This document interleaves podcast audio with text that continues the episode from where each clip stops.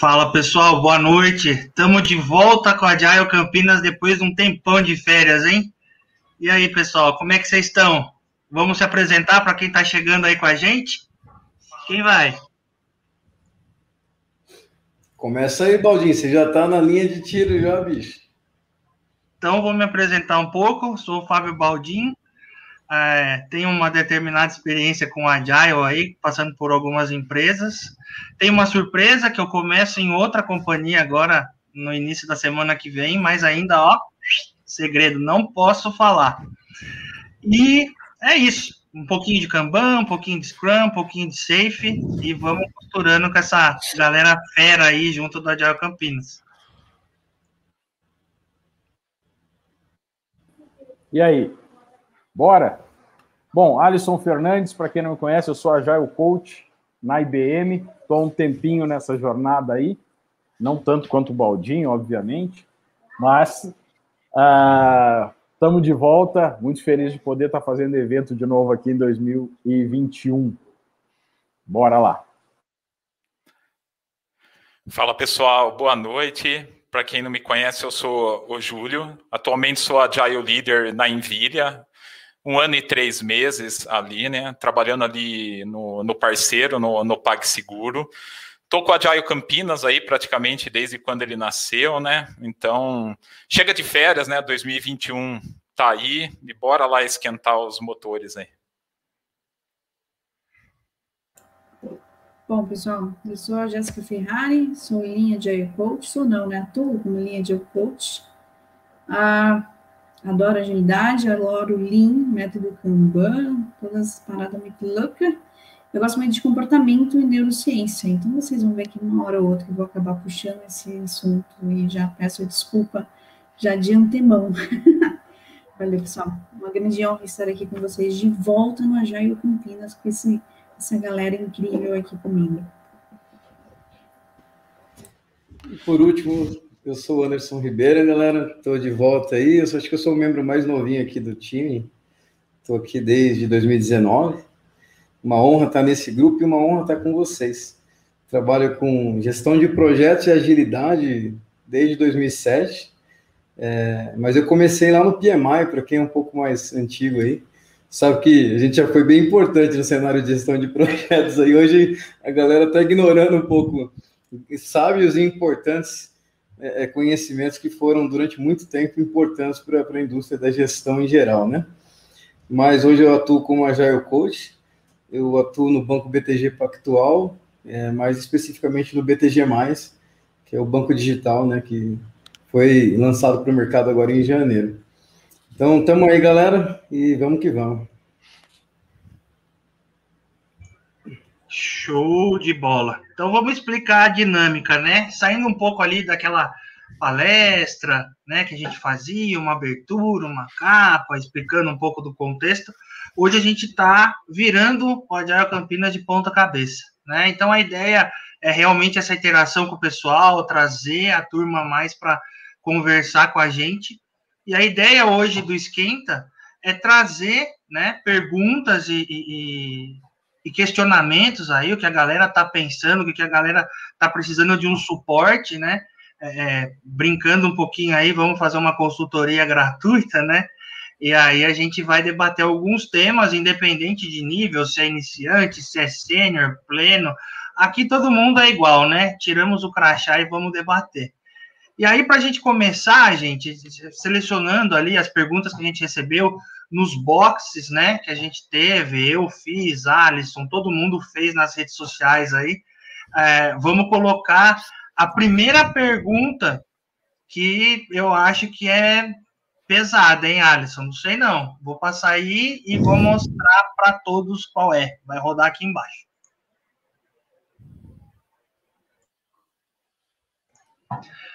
Como vender o Agile quando a liderança não sabe o que é? Quem começa?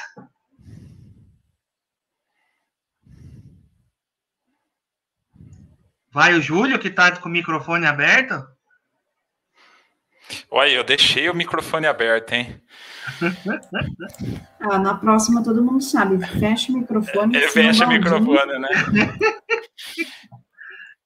Cara, eu acho que tá contribuindo um pouquinho, né? Eu acho que cada um aí, né, tem, tem uma visão, mas basicamente eu sigo uma linha assim que eu acredito que a primeira coisa é a gente não falar de agile, né? Então, eu acho que a primeira coisa que a gente deve fazer é não falar de agile e eu começaria ali mostrando, né, os resultados, né? Colocando ali realmente para rodar, e vai chegar um momento que alguém vai perguntar, poxa, e aí, o que, que você está fazendo, né? E aí, nesse momento aí, você vai falando, pô, aqui eu estou rodando um Kanban, aqui eu estou fazendo um Scrum, aqui eu estou fazendo um Safe, e aí, em cima disso daí, o pessoal vai, vai, vai comprando a ideia e, consequentemente, aí a gente vai evoluindo.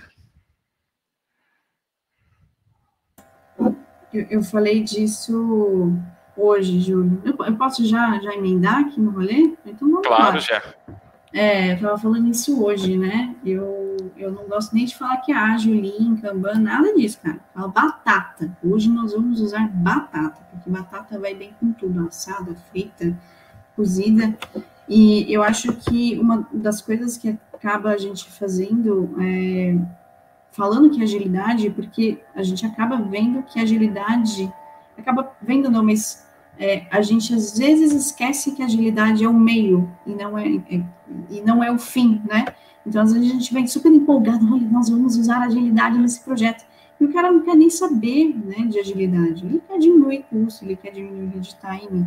E às vezes a gente atropela essa necessidade de primeiro estar com esse líder, né, entender quais são as dores dele, para falar que a gente vai usar ágil e usar como fim, né? É, é interessante. Galera, eu queria aproveitar também aqui colocar só mais um ponto em cima do que a Gé falou. Ela deixou um gancho muito bom que é dores, né? Geralmente a gente procura algo porque tem uma dor a ser resolvida, um anseio a ser atendido.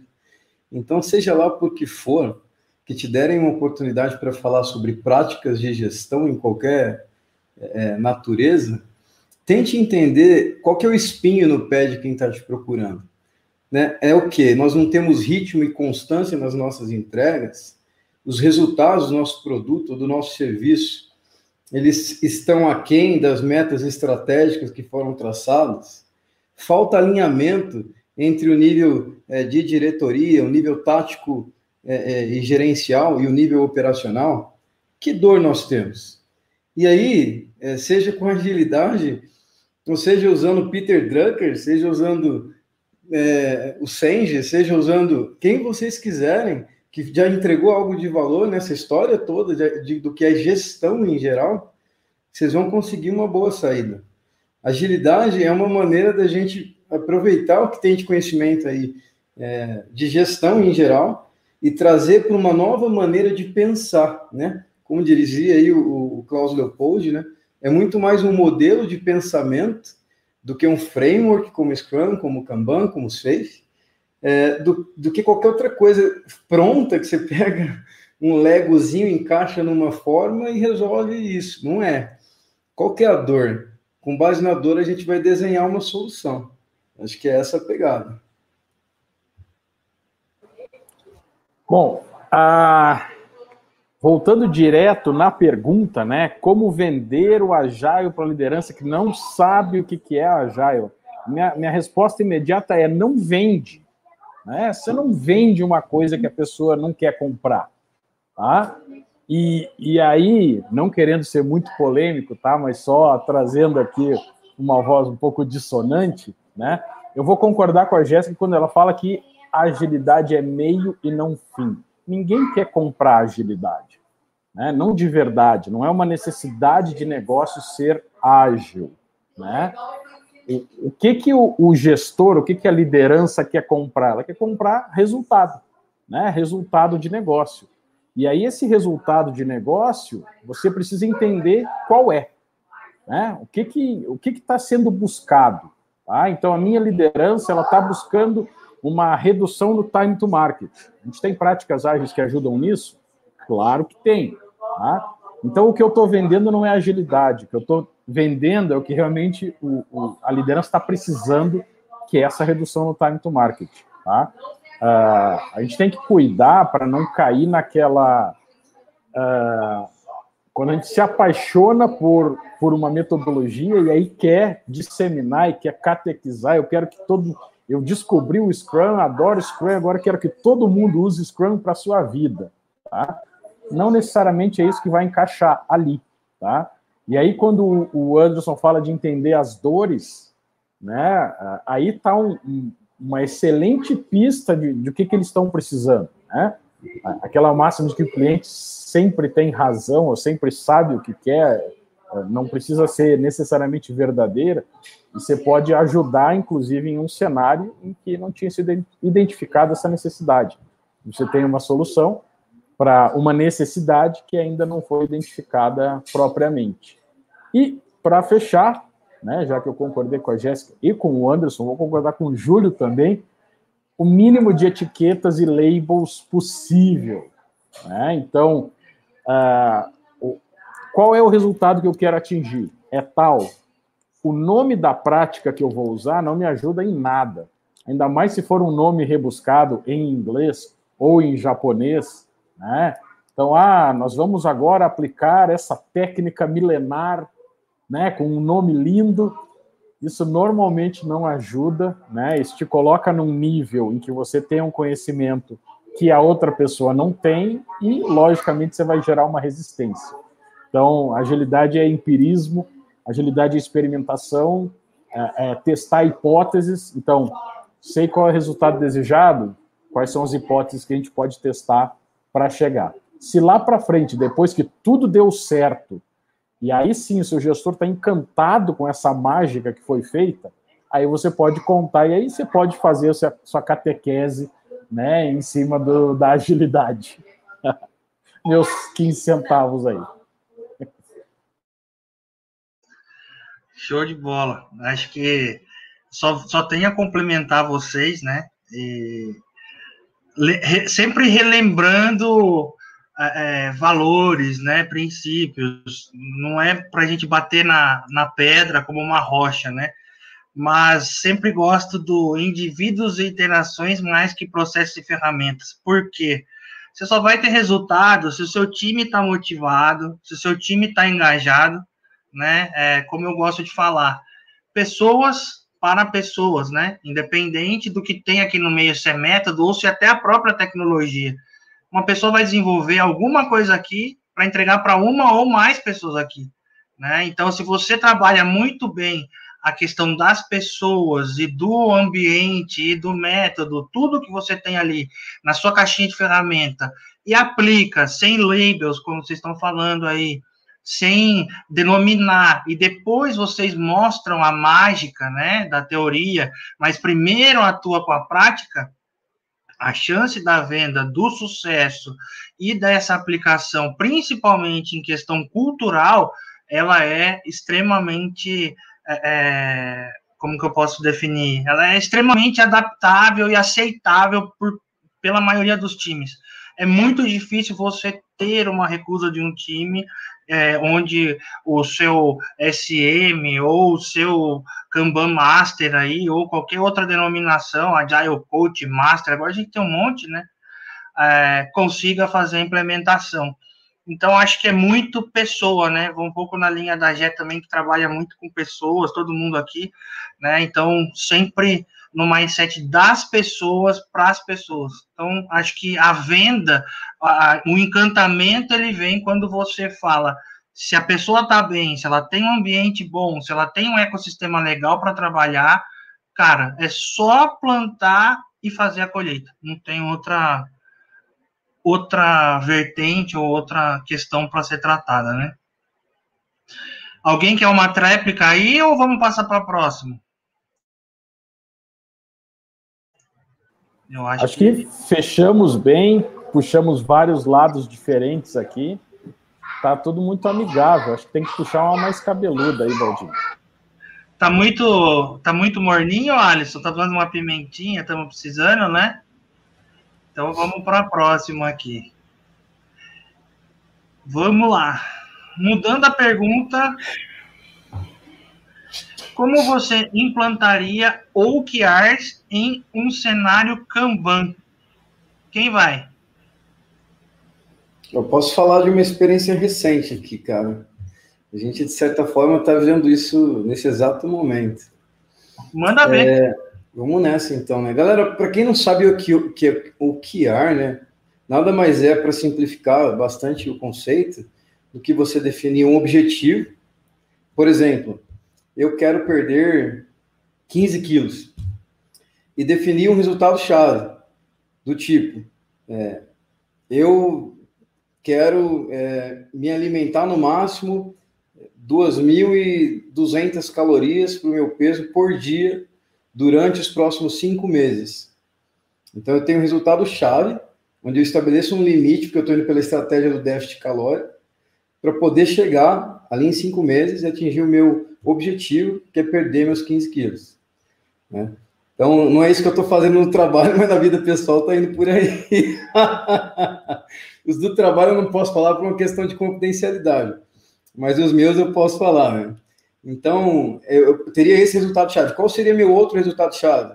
Fazer exercícios físicos todas as semanas, pelo menos três vezes por semana, durante 40 minutos. Uma caminhada ou um, sei lá, uma musculação, alguma atividade física. Esse é um outro resultado-chave.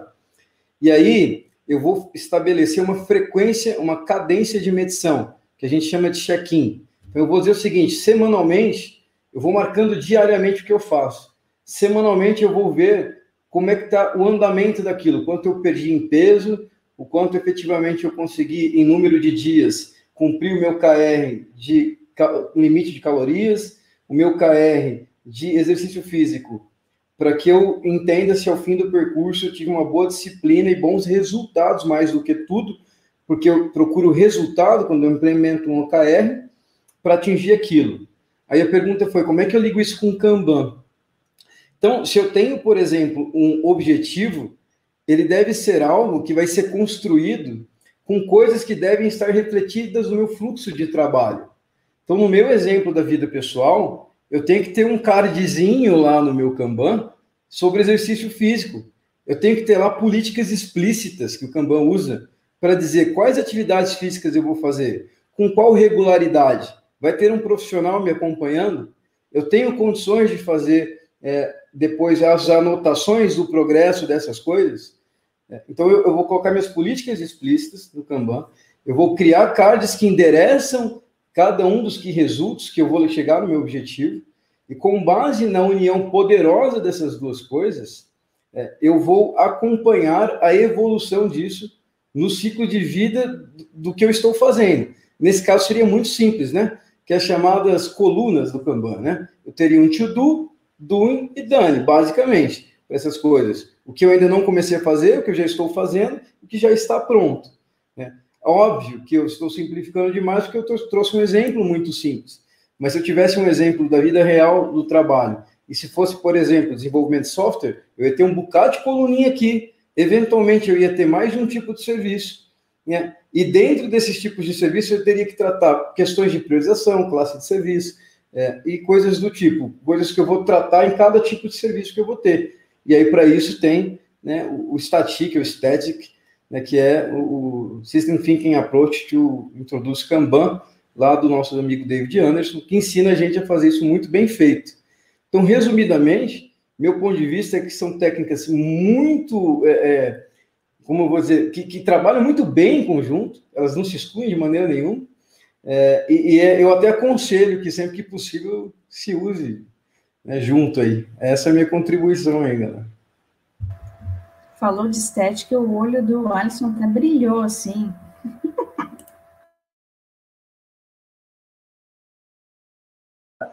Já que a Jéssica me trouxe para a conversa aqui, depois dessa aula do professor Anderson aqui sobre OKRs, sobre estética, sobre uma implementação de Kanban, fica até chato a gente falar. Uh, então eu vou escolher não, não entrar né, nessa, nessa profundidade que o Anderson trouxe, são, de fato, são, são duas práticas, né? São duas metodologias que, que eu gosto bastante. Né? De novo, não significa que elas são úteis para todo e qualquer contexto, mas uh, o Kanban, por exemplo, é, é, ajuda a entender alguns contextos, né? ajuda a entender né, identificar problemas que você tem.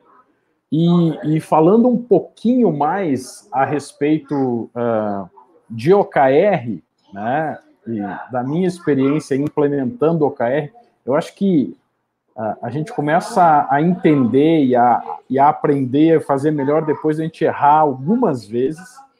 E eu admito que errei algumas vezes com OKR, tá?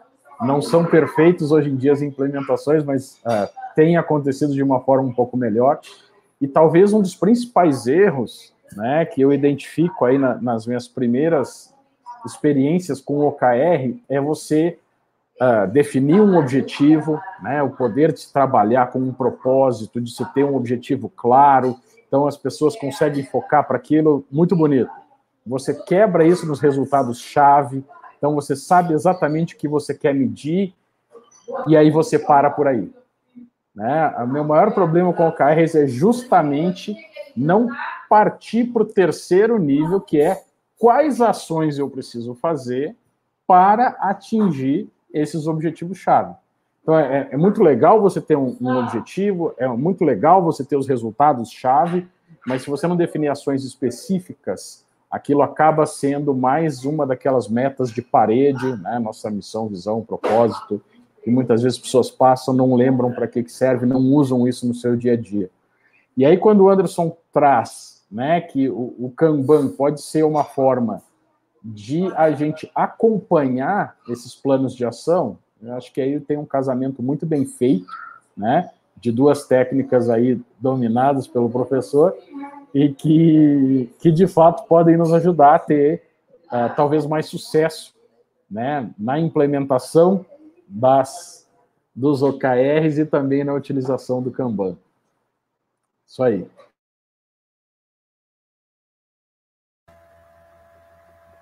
Eu acho que o que às vezes a galera tá gravando para vocês é só para mim.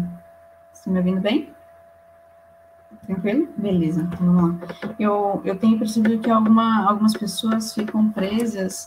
É, putz, não tem. No Kanban você não tem teoricamente, um objetivo muito fixo, né? E aí a galera meio que se perde, porque não, mas como que a gente vai colocar o QR se é uma esteira? E, e na verdade elas são super complementares, né? E até garante que você realmente está entregando valor para o seu cliente, está conseguindo é, atingir talvez até de forma sistêmica é, as melhorias dentro da sua organização. Então, as duas podem coexistir tranquilamente, na minha visão. Tem experimentado, tem sido interessante. E aí, até para casar um pouco com o que o Anderson trouxe, eu também tenho meus OKRs pessoais. então, chega sempre finalzinho do ano, eu monto alguns ali e eu vou fazendo esse acompanhamento, porque também não adianta a gente só simplesmente ir lá, escreve aquele OKR bonito, e vai lá e antes colava na parede da empresa, né, e, e depois no começo fazia o acompanhamento disso e dava na mesma, né.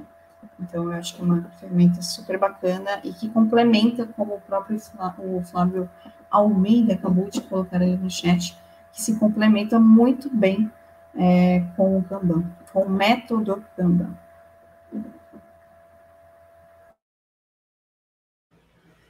Galera, eu queria só fazer uma emenda no, no, que eu falei, que eu esqueci, e eu acho que pode ajudar a galera que está querendo implementar o Chiara aí. É, uma coisa também que eu percebi como a Gé e o Alisson na implementação, que, que trouxe dificuldade para o cenário, depois de passar a fase de definir um OKR legal, então o objetivo legal e os key results legal, você tem um outro problema que é, eu preciso mensurar esses dados. Eu preciso definir uma frequência de mensuração, um responsável para mensurar isso, eu prefiro, e um método adequado, racional de onde isso vai vir. E aí, sim, eu vou chegar no check-in, que é a reunião onde a gente vai discutir com o time. Galera, atingimos, não atingimos, por quê? Teve impedimento? Quais foram? Quais iniciativas nós vamos fazer na próxima semana, se, o meu check-in é semanal, por exemplo, ou quinzenal, para a gente poder melhorar nossa chance de atingir o target. O quão confiante eu estou nisso? Muito confiante? Pouco confiante? Super confiante? É. E aí tem dois tipos de OKR. Moonshot, que é tiro para a lua, né, aquela parada quase impossível de alcançar, mas que vai te levar num lugar bem mais longe que o teto, que é o que a gente chama de roof shot. Então você tem o OKR, que vai te levar para um lugar muito desafiador, E é legal ter pelo menos um que seja moonshot, que ele vai te levar para um nível de entrega do ponto de vista de, de, de, buscar o impossível e fazer algo que seja muito legal. Mesmo que você não chegue na lua, você vai chegar em algum tempo.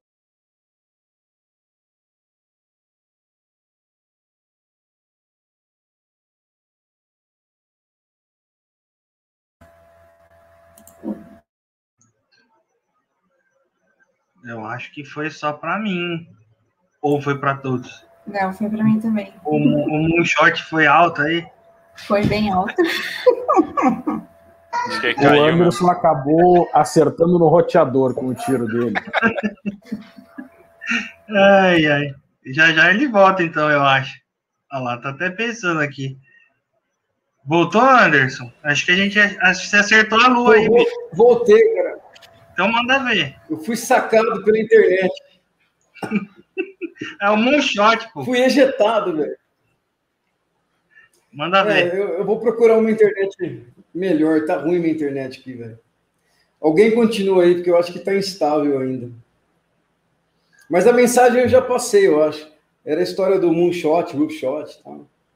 Acho que era isso.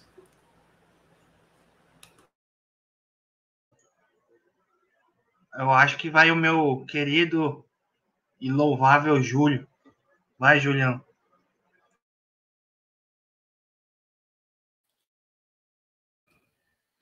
Ô Baldinho, acho que não tem muito o que acrescentar, viu? Depois dessas aulas aí, entendeu? Tanto do Anderson quanto da Gé, do pessoal aí, eu acho que, cara, segue o barco. Passa a bola? Passa a bola. É, eu, eu em OKRs e Kanban, acho que vou muito na filosofia aí, em tudo que o Anderson falou, a Gé, a Alisson, a galera opinou, né?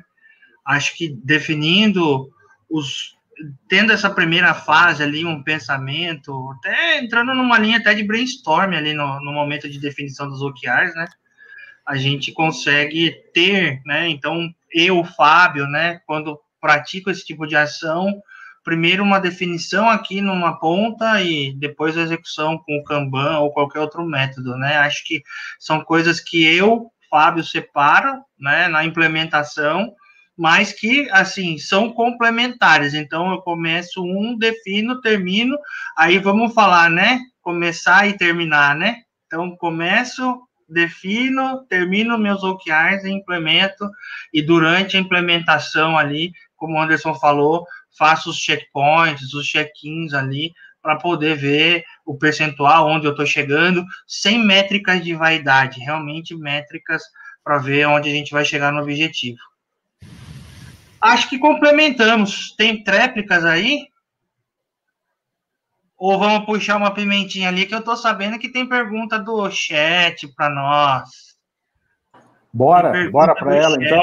Então escondi mas eu acho que vem uma pergunta do nosso colaborador de carteirinha, nosso frequentador de carteirinha, Flávio Almeida. Vocês acreditam que siglas barra certificações são mais importantes que a experiência? Eu não vou começar essa não, vou deixar para alguém. Você está se escapando em todas, Fabiano. A próxima, a próxima, prometo. Você está usando a prerrogativa de mestre das cerimônias para né, se a escapar. Próxima eu vou, a próxima eu vou, prometo. Isso, então eu vou começar respondendo. Não. Curto e objetivo, né? Eu também acredito que não, principalmente aí na nossa área, né, que a gente né, trabalha com agilidade. E acho que não só nisso, né? Acho que podemos expandir para para todas as outras profissões, né? A certificação ela não garante não garante nada para nós, né? Às vezes você vai simplesmente fazer uma decoreba ali, né? Acertar as questões e, e tirar o papel. Então, eu acredito que a experiência, sim, é, ela conta. Eu sei que é difícil no começo, principalmente o mercado hoje, né, que ele está muito voltado ali para ter a certificação XYZ, mas eu começaria pequeno, né, buscaria ali uma oportunidade mesmo, estudar e nada melhor do que a gente praticar, né, então a gente praticando, participando da, da comunidade, participando aqui do Agile Campinas, né, a gente vai criando casca, né? E, e, com o tempo a certificação aí se torna irrisória, né? Nada como resultado, né? Para demonstrar o, o que está acontecendo na evolução. Eu concordo 100% com vocês também. É, isso foi até um assunto que saiu no, no Linkoff de Blumenau, no sábado, né? Porque se torna diferente, é, se torna difícil, né? Porque, por exemplo, putz, para eu conseguir uma vaga como, como agilista, eu tenho que ter experiência. Mas só, só vou ter experiência se eu tiver a oportunidade de trabalhar como agilista, né? E, e aí, como que a gente faz nesse caso, né? E aí eu acho que também uma, uma questão que o Panda colocou no Linkoff é que o RH usa muito essa questão da certificação para filtrar uma galera ali, né? Que não se encaixa ali. Só que às vezes realmente a pessoa é, ela tem uma puta experiência, mas ela não tem a certificação, né? E nessa, né, ela já leva uma facãozada ali e já não, parte, não participa do, do processo. Então, é importante, sim, ter as certificações para garantir que você tem espaço no mercado. Contudo, porém, se você se prender só isso, é perigoso, porque às vezes você vai conseguir a vaga, mas você não vai ter experiência para conseguir lidar com, com, os problemas daquela vaga, né? Então, é, é muito importante a gente, sim, é, ter a certificação, mas praticar, né? Putz, não dá, tenta encontrar um contexto, usa o Kiara aí na sua dieta, nas suas coisas de final de ano, dá um jeito de você conseguir pelo menos experimentar o que você está é, usando. Eu acredito que conhecimento é, nunca é demais, mas conhecimento sem prática é, é, muito perigoso a gente cair num ego muito grande de que, nossa, olha quantas siglas eu tenho aqui e quantos cursos eu já fiz. Só que a hora que você vai para o campo de batalha e você percebe que aquele certificado de você usar carabina não vai te levar a lugar nenhum se você não usou ela. Né? Então, é, é, um assunto bem polêmico, inclusive, né? Eu vou aproveitar aqui para fechar um, minha opinião sobre isso, galera. E eu concordo com vocês, é um sonoro não para a resposta, mas eu, eu vou na linha do que a Jeff falou, inclusive, particularmente, experiência pessoal, mas é pessoal. Quando eu digo pessoal nesse caso, quer dizer que só aplica a mim, não se aplica a ninguém, não façam isso em casa crianças, né?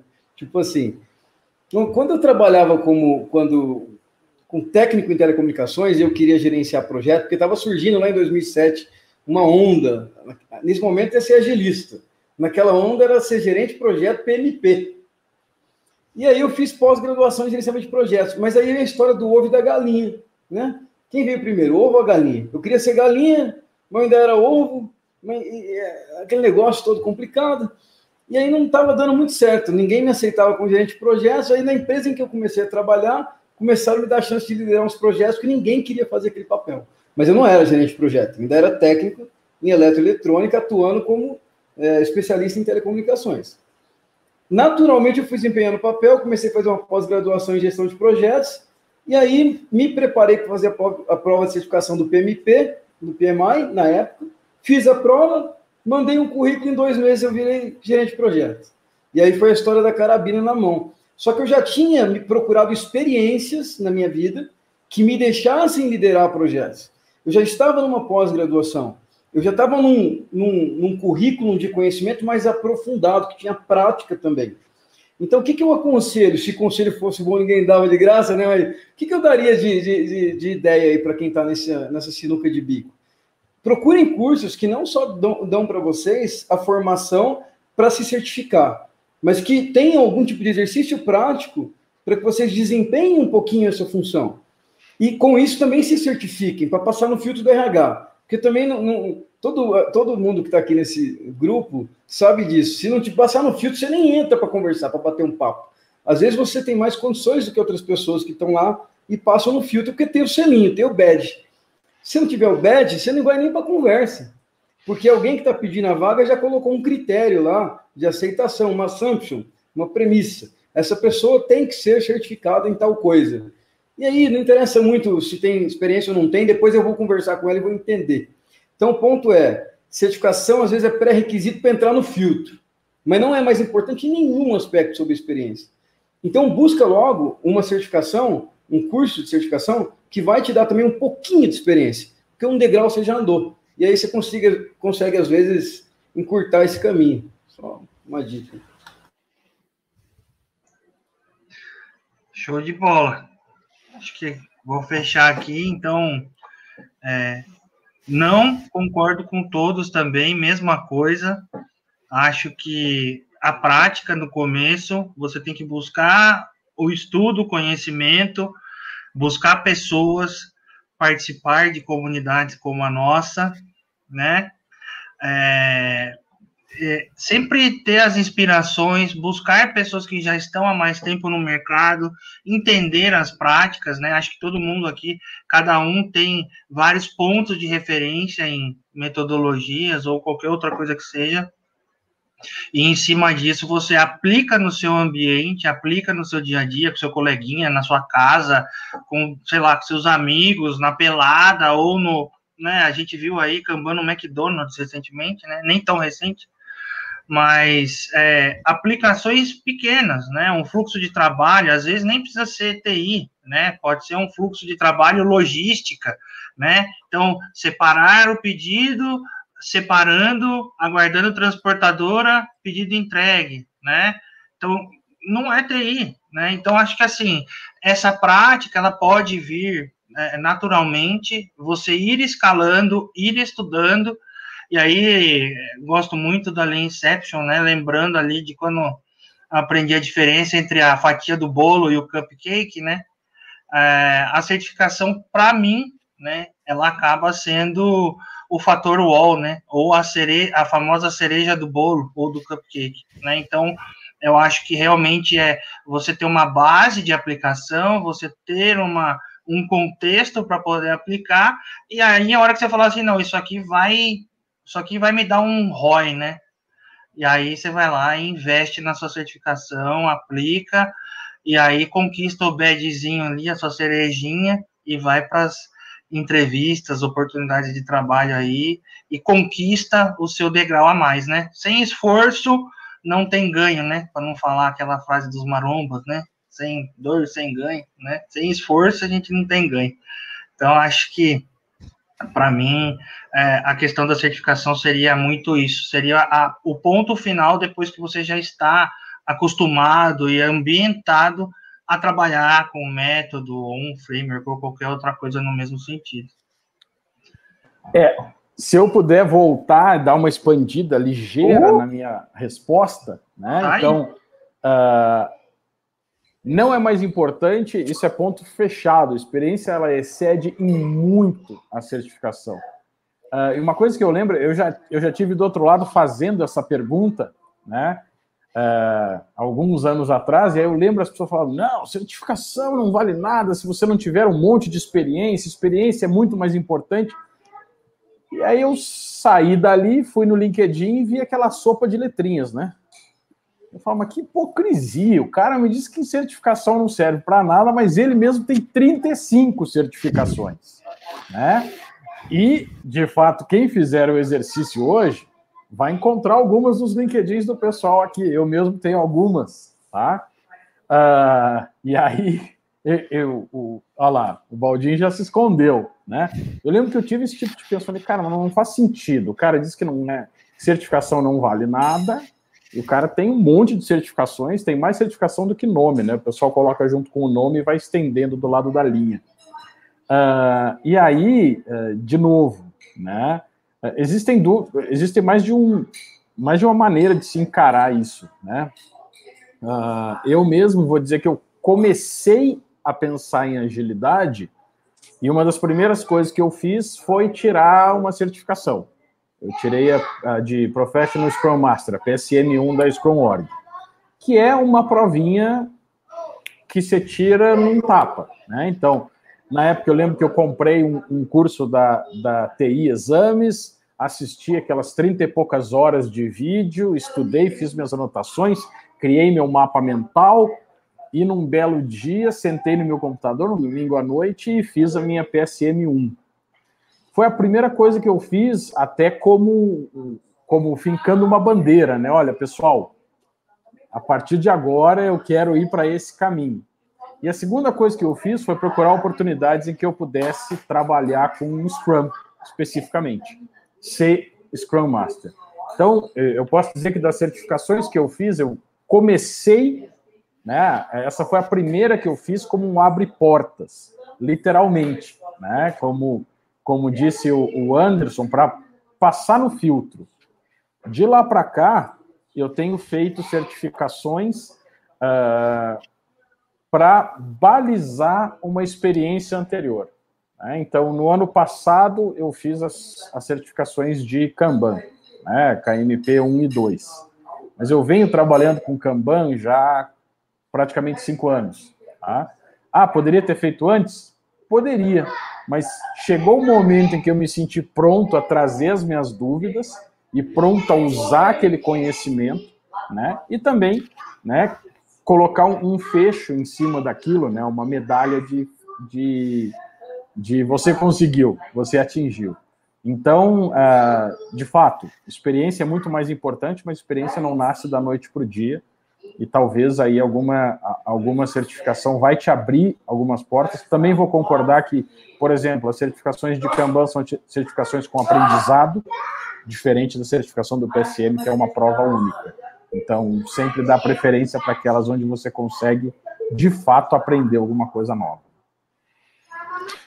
O Alisson, só um parênteses, né? Você, foi, você fez de trás para frente, né, do Kanban, né? Não, o Milton. O Milton fez todas de trás para frente. O Milton que fez, né? De dois, o, do KMP 2 para 1, né? Isso. Na verdade, ele fez o, o, KCP primeiro, né? Ele fez o Masterclass com o David Anderson primeiro e depois ele foi voltando. Foi mais ainda, né? Mais ainda. Histórias. É. KMP1 aí tem história, hein, Alisson? Eu, você e o Anderson na mesma classe. O negócio foi fera. Não, mas as histórias do KMP1 fica lá no KMP1. Não vou falar mais sobre isso. Não pode falar do Lamborghini. Não, não, não, não pode. Os times lá, separação. Juliano Ribeiro deve estar super feliz aí com, com a aula que ele teve do Anderson aí. Porra, eu fiquei orgulhoso de ter feito o KMP junto com esse cara. O KMP1, né? Ah, gente, e aí? Tem tréplica ou vamos para a próxima? Flavinho, espero que você tenha gostado aí das respostas. Tô com um feedback já aqui, galera. Ó, Melina, que trabalhou comigo na Croton, mandou um abraço para todo mundo e falou que quando tiver eventos como Esquenta Agile, para a gente divulgar mais, que ela quer participar. Então, estou mandando um abraço ao vivo lá para a Melina, que me deu feedback aí. E o Flavinho também, meu grande parceiro aí da época de Croton. Bom, vamos para a próxima então, gente? Olha, 43 minutos já fomos, hein? Que legal isso aqui. Ó, agora vem uma. É, esse negócio de Kanban aí, eu tô achando que vai dominar o mundo, gente. Ó o que vem agora.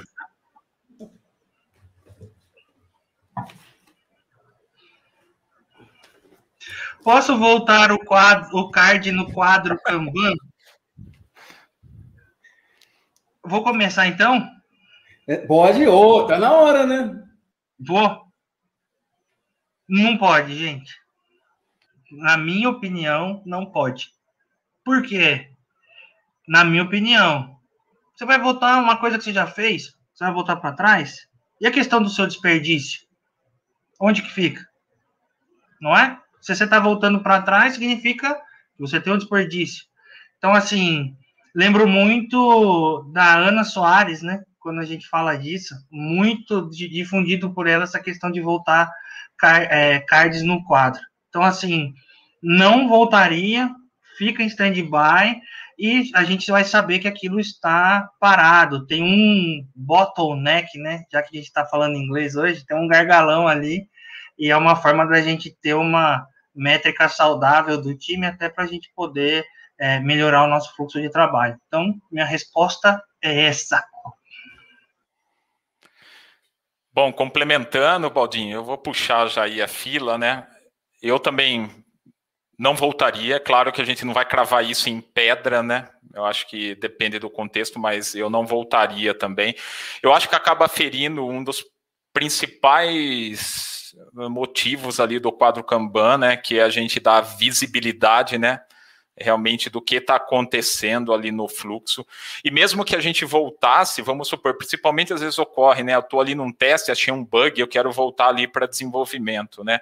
Você voltar, você vai falar, poxa, e agora? Qual que é a prioridade? Qual que eu puxo primeiro, né? Então acaba acontecendo ali um, uma bagunça ali no, no fluxo, né? Então, eu particularmente eu prefiro deixar isso visível e realmente falar assim para o time, ó, isso daqui tá, tá acontecendo, temos um bug, a gente tem que ir lá, todo mundo atacar aquilo lá, resolver o problema e depois vida que segue, entendeu? Aí tem questões de WIP, que depois né, a gente pode entrar em maiores detalhes, mas eu acho assim, vamos focar na, na resposta, então nesse momento é não.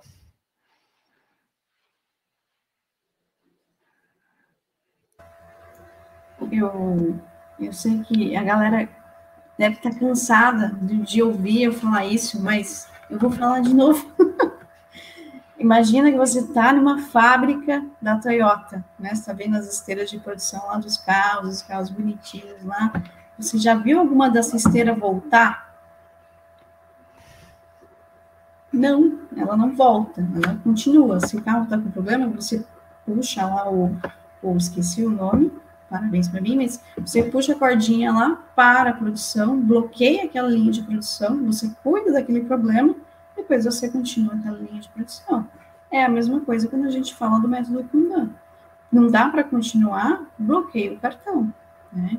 É, não dá para continuar e não vamos continuar, cancela o cartão. Certo? A não ser que realmente, né, o cara moveu sem querer para frente, mudou o status sem querer, aí é, tá tudo bem, né? A gente, a gente faz uma vista grossa. Mas é, é, importante a gente sempre fazer, talvez, esses, esses exemplos mais fora ali da nossa caixa, porque dá uma noção de como que a gente pode cuidar daquele problema, né? Pelo menos é o que eu, o que eu penso.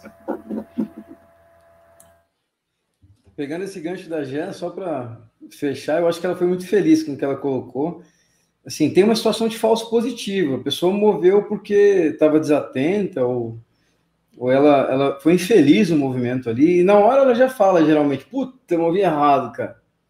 Aí você fala assim, não, não vou voltar porque eu sou xiita, que aqui o que vale é, é o rigor do, dos ayatolás. se tiver algum muçulmano, me perdoa, posso usar outro, outro exemplo. Não era essa a intenção, mas eu posso usar um rigor ali, vou, vou dar uma punição severa. Mas aí, galera, na boa, se moveu errado e o fluxo ele permite que você volte ele, porque na prática é o que faz sentido. Tipo, eu estava ainda em refinamento para TI, né? Então, vai escrevendo as regrinhas do que é para ser construído, detalhamento do requisito do, do item, user story, ou o que quer que seja, coisa que o valha, né? E aí, na hora que eu for passar isso para DevDo e passei errado, não estava em DevDo, não tem nenhum desenvolvedor fazendo, ou, ou me esqueci que primeiro eu passo para, se tiver essa possibilidade, para ref done, então eu passo primeiro para uma, uma coluna de fila, depois eu passo quando tiver alguém para puxar, que o sistema é puxado, não é empurrado, então quem pode pegar, ele pega. Então primeiro eu ponho na fila de que está pronta refinamento. Agora, se eu fiz uma, desculpa a palavra, uma cagadinha, tá? eu vou lá e vamos limpar ela, não vamos deixar ela ali. Então, acho que Aí a gente só tem que entender esse, esse ponto aí, porque eu particularmente já vi, acho que todos os colegas aqui já viram, puta, mexi o card errado, pô, não vou voltar, porque eu aprendi no curso de fulano que não pode. Aí, aí não precisa, né? É, endereçando direto a pergunta, né, se eu posso ou não posso, né, a minha resposta direta é poder pode, mas não deveria, né? Então, não, uh, não sou o censor né, do, do Kanban, mas de fato não faz sentido dentro do processo. Né? Uh, você pode mover para trás? Pode, você está arcando com um desperdício. Você está indicando que né, aquele trabalho que foi feito vai ser jogado fora e você vai começar a fazer de novo. Né? Quanto de desperdício você quer injetar dentro do seu sistema? Tá? Então, uh, alguém inclusive comentou a Andrea comentou no chat sobre a, as medições, né?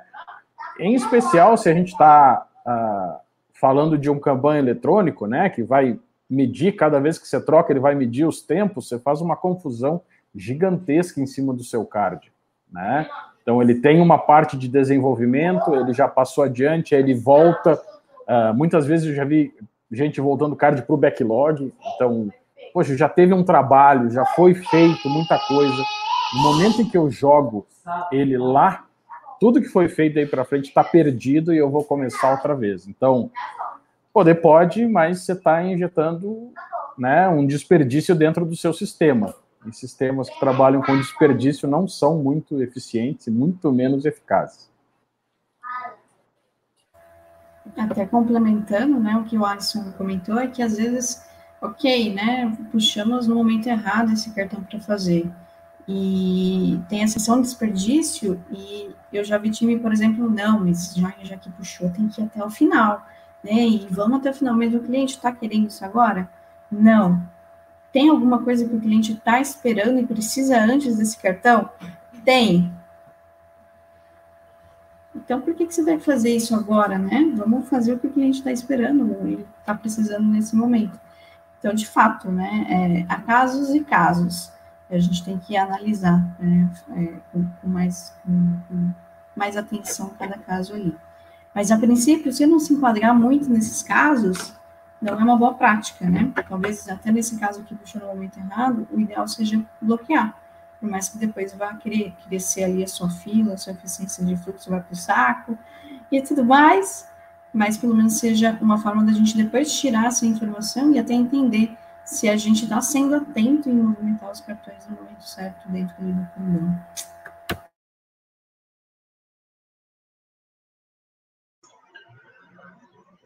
Bom, Estamos com 50 minutos de live. Vamos mais nove ou vamos fechar por aqui e anunciar a novidade da semana que vem?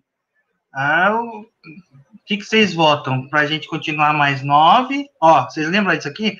Continua mais nove ou a gente já anuncia e fecha por hoje? Vamos votar nós, então? No três? Um, dois, três. Olha lá. Então, Adoro ser a voz dissonante. Vamos mais nove. Mais nove vamos. minutos, né? Só para acertar a, a semântica nove. da coisa, né? Minutos, não dias, é, mas nem. Vamos, vamos passar as 20 horas, que era o nosso deadline, né? O nosso due date. Então, que fique claro Isso. que eu sou contra perder prazo. Isso. A gente podia, inclusive, puxar a questão sobre prazos para discutir agora, hein? Acho que era uma boa. É. Eu acho que vai ter um negócio de bug aqui. O pessoal tava falando negócio de bug. Vou mostrar aí, a gente vê se a gente responde, vai. Brincadeira, gente. Tela. A última aí pra gente fechar aí e divulgar a nossa novidade aí de 2021. Não consigo entregar as coisas da sprint, pois aparecem vários bugs no meio do caminho. O que estou errando? preciso contratar mais gente? Eu comecei a última. Quem vai se habilitar aí agora, eu não sei. Eu não comecei nenhuma, eu, eu topo, mas eu acho que tem bastante gente gabaritada aqui para falar. Eu vou, vou dar um, um, pitaco só, tá? Teria que ter mais informação para poder responder isso bem, mas o que eu diria é que a solução de atalho pode parecer contratar mais gente, mas ela dificilmente ela resolve esse tipo de problema, né? Porque a gente tem que pensar na qualidade de forma intrínseca, ela tem que ser parte do seu processo de construção. Então, aí as práticas de engenharia de software, que é onde começou a agilidade, então a agilidade ela começa com engenheiros de software, desenvolvedores, né? Você tem métodos como Extreme Programming, muito antes do, de existir o Scrum, o Kanban e tudo isso que a gente fala, que tem lá práticas de refatoração, né? Do código para melhorar o código, tem práticas lá de você fazer é, desenvolvimento orientado a teste, é, orientado a comportamento do, da funcionalidade que você está desenvolvendo. Você tem é, práticas de programação pareada, você tem uma série de práticas de engenharia de software que tratam isso melhor.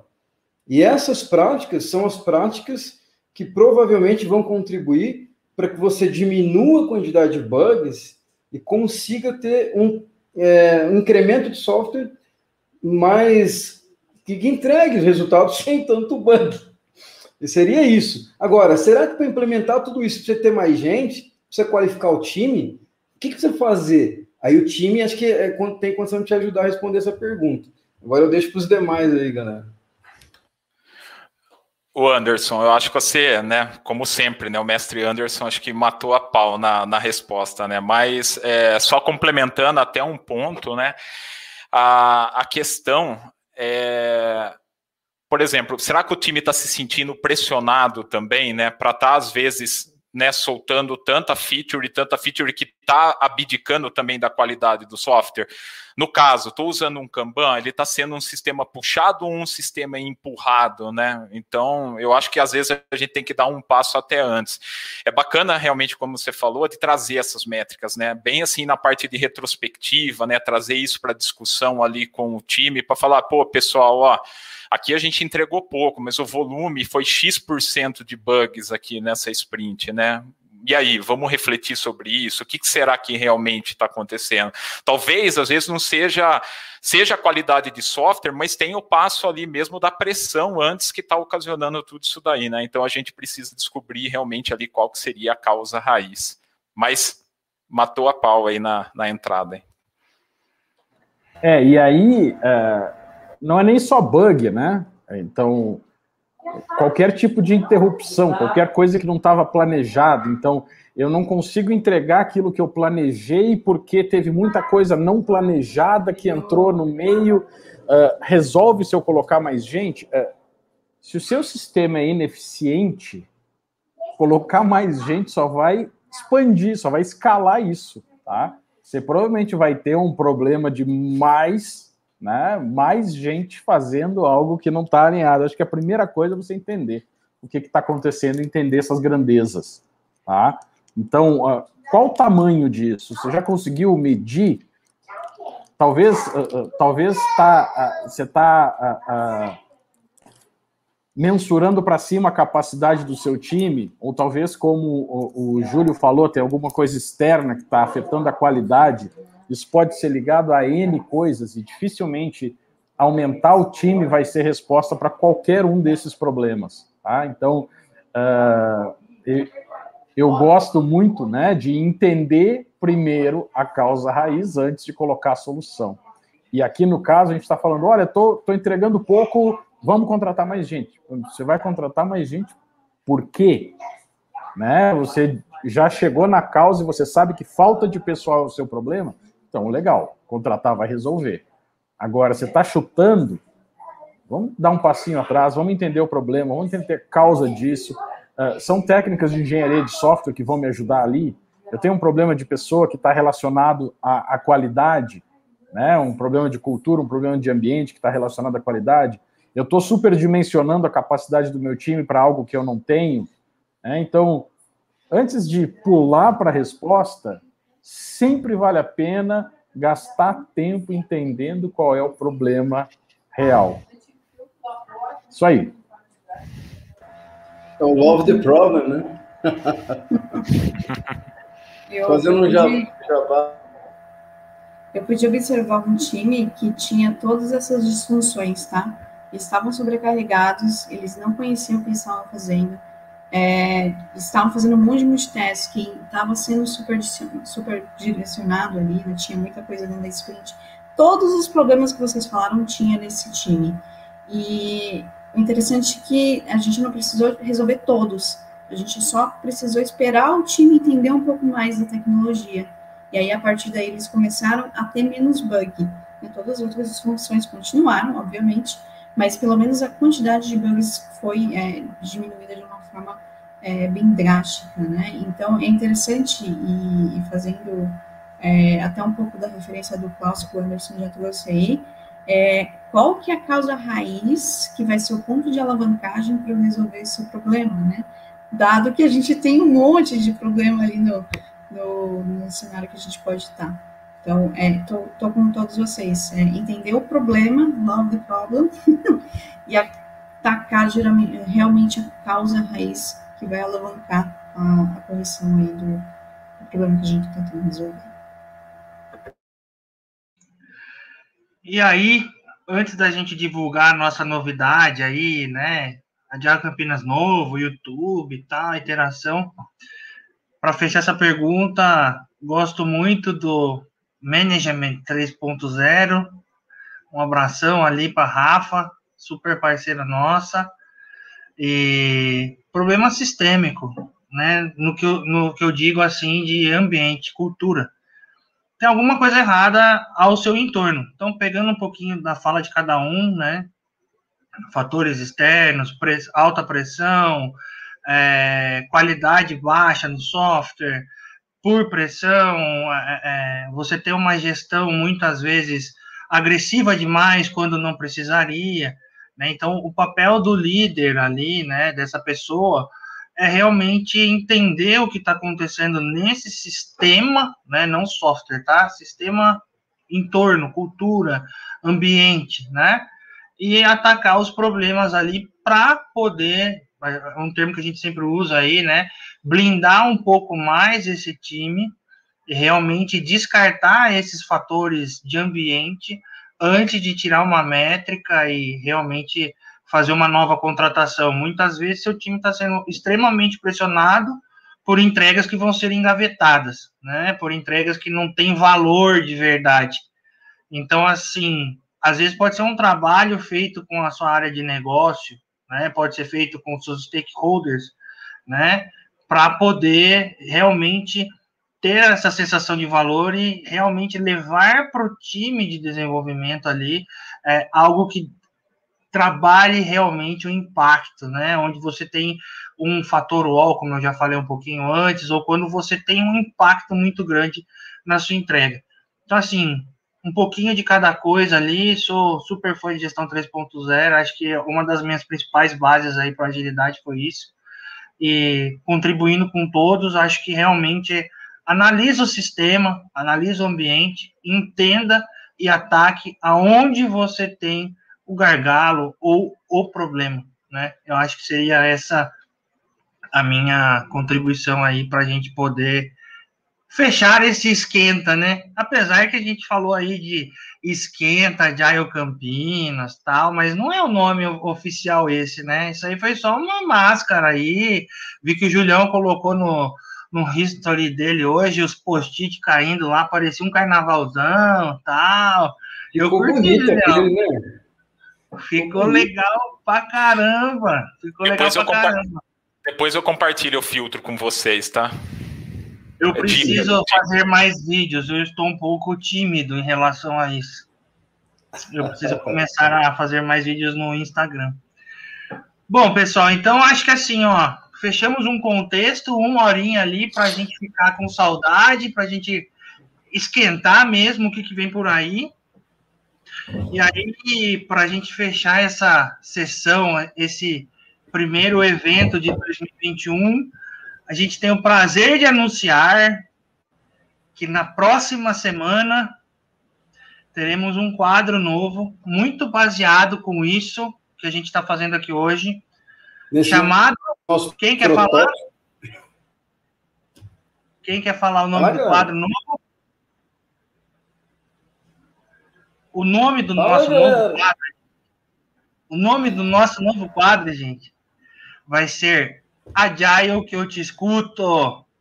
Por isso que a gente pediu as perguntas. Então, assim, a ideia realmente é fazer essa interação com vocês através das perguntas, a gente colocar os pontos de vista diferentes que a gente tem, uns para cima, outros para baixo, outros no meio, e a gente vai seguir, tá? Então, a gente fez essa primeira interface, esse primeiro contato com vocês aí depois de um longo período de férias, né? E aí a partir da semana que vem a gente tem esse quadro, né, chamado Agile que eu te escuto, com esse formato de perguntas, né, que vão ser coletadas no Instagram, tanto do Agile Campinas, quanto no Instagram dos organizadores, então o meu Instagram, o da Jéssica, do Júlio, do Alisson e do Anderson, tá?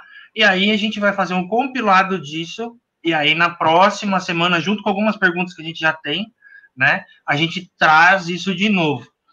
Um pouquinho diferente é que a gente vai tentar trazer alguém online aí, alguém que estiver interagindo com a gente, passar um convitinho ali, e aí essa pessoa entra no vídeo com a gente e agrega mais valor aí nas nossas respostas, tá? Então, a ideia é desse esquenta realmente é, esquentar, a gente trazer essa, essa questão é, é, mais de debate aqui, pontos de vista diferentes, né? para colaboração e trazer a comunidade Agile Campinas de volta para o online aí, num formato inédito, né, diferente do que a gente vem fazendo e diferente do que as outras comunidades irmãs que a gente tem também estão fazendo. E aí, eu acho que para mim é isso, galera. Quero que vocês complementem aí e aí a gente dá aquele boa noite para poder fechar com a turma. É isso aí, pessoal. Semana que vem estamos de volta, então. Foi bem bacana né, pilotar isso aqui com vocês. Valeu por terem enviado as perguntas, por terem participado. A gente se fala na semana que vem. Galera, poxa, marca o coleguinha, coleguinha aí, ó. Manda a galera conhecer aí, compartilhar com a gente a experiência e também ter esse momento bacana para falar de agilidade. Ajuda a gente aí a fazer esse grupo estar tá cada vez mais ativo na comunidade. É isso aí, pessoal. Contamos aí com a participação de todos. Depois aí, quem nos segue, né, arroba Agile Campinas lá no Instagram. Acho que depois aqui no embaixo aqui do vídeo a gente deixa aí o, o perfil pessoal, né, de cada um de nós, da organização aí também. Vamos seguir, vamos interagir, vamos fazer aí a nossa comunidade aí crescer cada vez mais aí. Contamos aí com vocês. É isso aí, pessoal. Tava com muita saudade de vocês, então Estou feliz, um dia feliz para mim. É, se inscrevam no canal, ativam as notificações, porque possivelmente a gente continua aqui no YouTube, né? É, galera, a gente entra na vibe, entendeu? A gente dança conforme a música toca. Então se inscreve no canal, ativa o sininho, que eu não sei onde é esse negócio, mas enfim, ativa lá. E compartilha com o pessoal para que a gente aumente cada vez mais essa comunidade incrível que ajuda muitas pessoas e que compartilha muito conhecimento, que eu tenho uma honra gigantesca de estar aqui. Muito obrigada. Então é isso, gente. Semana que vem, no mesmo horário, no mesmo dia, às oito. O Meetup hoje pisou na bola com nós, hein? É às oito, não é às sete, hein? Nós vamos estar online aí com todo mundo. Gente, obrigado pela participação de todos, pela presença. É um prazer estar com vocês a gente se vê semana que vem. Fiquem com Deus, bom descanso e a gente se vê. Até mais.